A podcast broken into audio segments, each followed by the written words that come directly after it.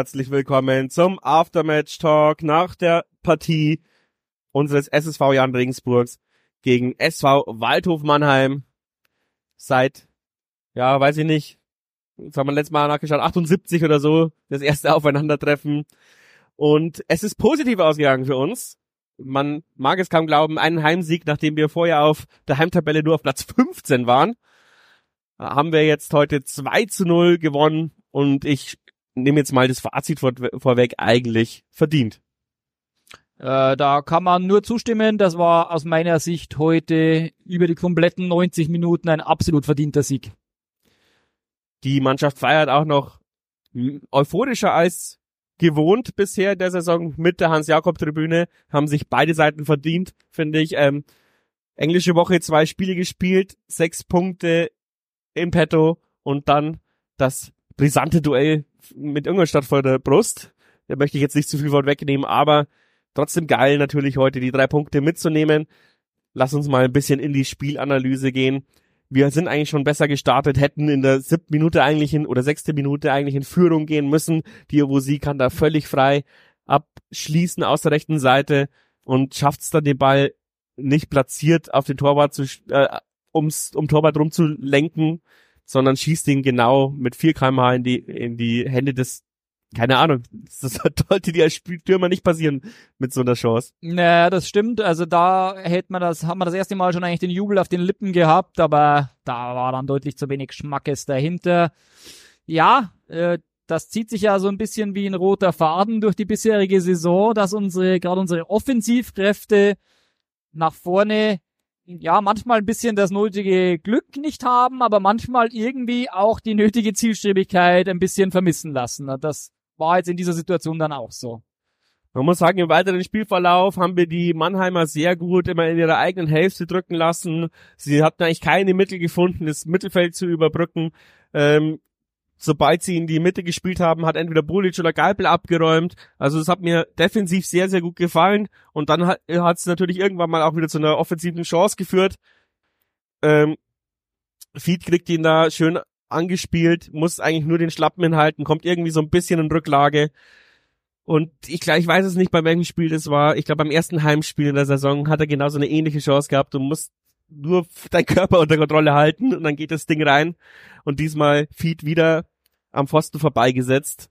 Ähm, ja, wie du schon gesagt hast, also wie vernagelt da vorne drin teilweise. Ja, äh, was du da vor allem noch dazu sagen musst, ist, das ging schon damit los, dass Ganaus eigentlich den Ball schon perfekt Stimmt, zugespielt ja. bekommt. Da kam praktisch ein Ball von den Außen rein. Ganaus, wenn er einen linken Fuß hätte, oder naja, hat er eigentlich, weil er gegen Duisburg mit links ihn reingemacht hat, aber in vollem Lauf hat er sich das offenbar nicht zugetraut, hat dann versucht, erstmal noch eine Drehung zu machen und sich den Ball auf rechts zu legen und das hat dann alles viel zu lang gedauert, aber im ersten Moment wäre er völlig blank gestanden.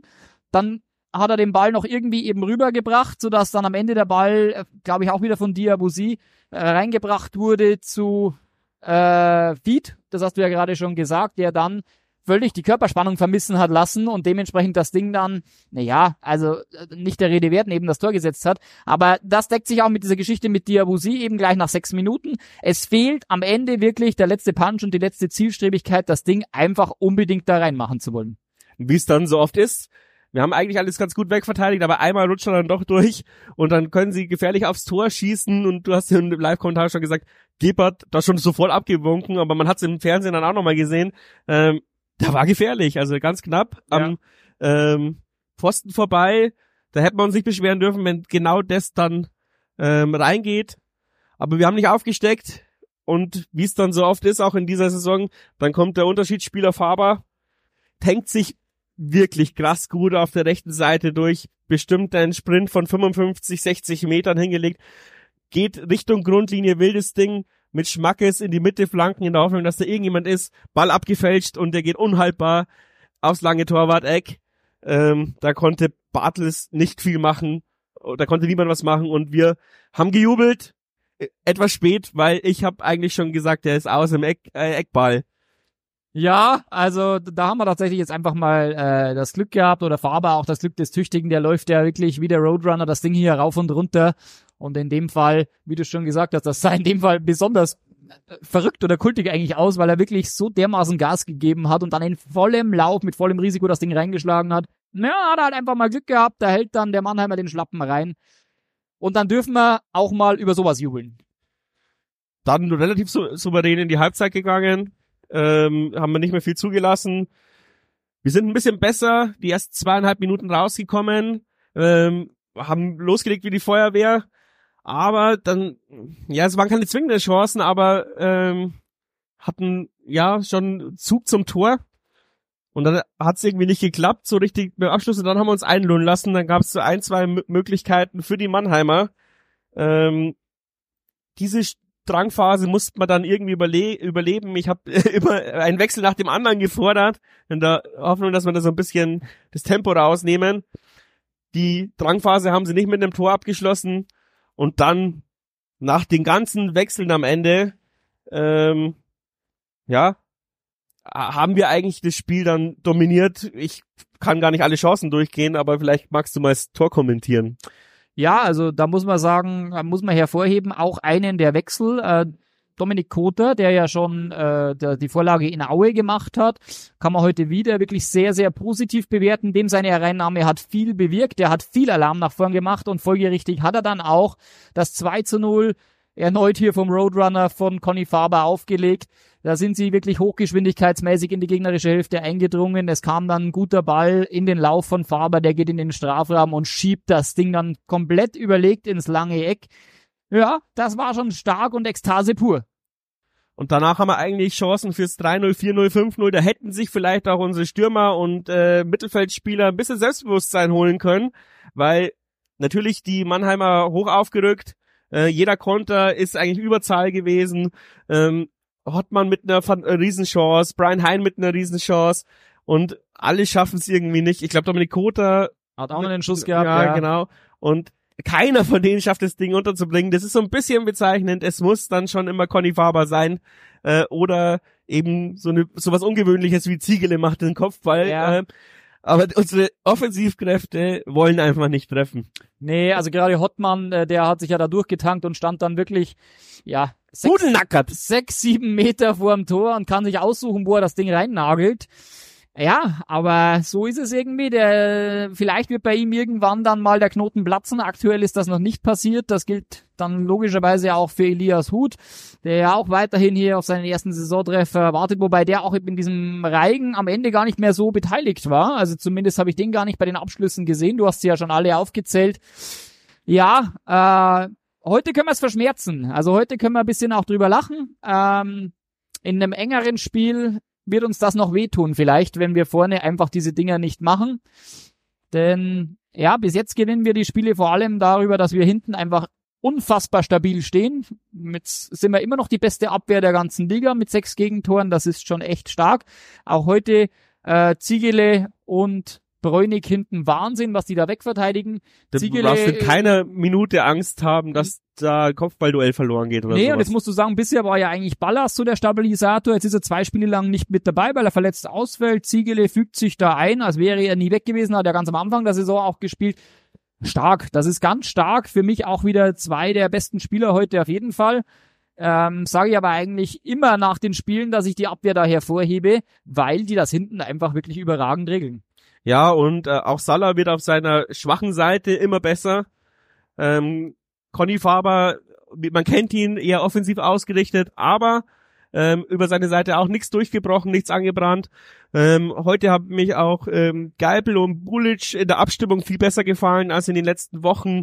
Ähm, als Einzelspieler fand ich sie ja immer gut, aber ich habe immer so ein bisschen die Abstimmung kritisiert. Also alles hinter der Mittellinie ähm, tadellos. Nach vorne krankt's noch ein bisschen, aber wahrscheinlich ist natürlich auch nach vorne die Eingespieltheit wichtiger als nach hinten. Hinten sind wir jetzt eingespielt.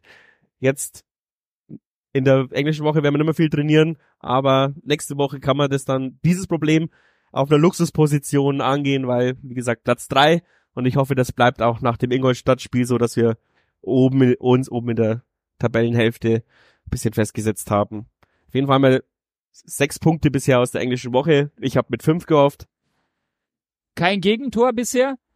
Das und man muss eben sagen, also du hast es ja gesagt, ähm, ja, wir müssen einfach jetzt noch, es geht jetzt noch um die letzten zehn Meter des Feldes. Bis zum Strafraum sieht das ja alles gut aus. Wir haben mittlerweile wirklich auch nach vorne sehr gute Ansätze drin. Wir hatten diese Saison auch schon Spiele, wo ich danach gesagt habe, da ist überhaupt nichts erkennbar. Also da waren Spiele gegen Dortmund oder Essen, wo wir einfach gar nichts nach vorne auf die Kette gebracht haben. Das sieht jetzt aber die letzten drei Spiele viel, viel besser aus.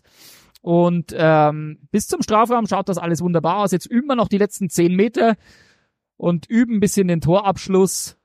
Und dann steht erfolgreichen Wochen und vor allem jetzt einem erfolgreichen Auftritt in Ingolstadt nichts im Wege. Schönes Schlusswort. Danke, dass du dir die Zeit genommen hast.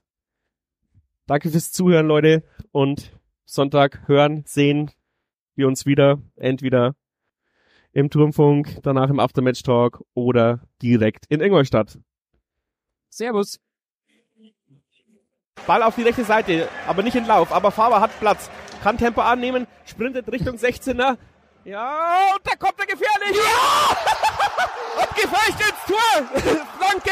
Was ist das denn für ein Ding von Conny Faber? Da wirst du doch verrückt.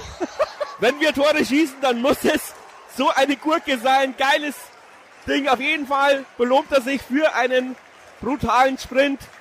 55 Meter in den 16er, will die Flanke machen, die wird abgefälscht und geht dann ins lange Eck. 1 zu 0. Passt die Brezen. Speedy Gonzales, da gibt er Gas ohne Ende, das gibt's nicht. Das sah echt witzig aus, wie er einfach Vollgas Richtung Grundlinie stürmt. Ich habe schon Ecke kommentiert. Ja. und dann wird das Ding immer länger und länger und senkt sich da hinten rein. Geil! Oh, ah, starker Ball. Ein bisschen Glück. Dominik Kota hat da viel Platz. Salah, äh, Faber läuft mit in den 16er und er schießt. Ja! Da ist das 2 zu 0! Und saugeiles Ding von Faber. Da hat kein Blatt mehr zwischen den Pfosten gepasst. Aber genau so musst du den ins lange Eck reinschnörgeln und auch sehr gut von Dominik Kota, der den Ball da ihn mal in den Lauf spielt und nicht in den Rücken. Ja, überragend. Nimmt er den Ball da mit, nimmt Tempo auf, sieht dann noch, dass Faber ihn sogar noch überläuft, spielt ihm in den Lauf und der hat hier die Ruhe, die Übersicht, haut das Ding ins lange Eck. Der Doppelpack für Conny Faber, 2 zu 0.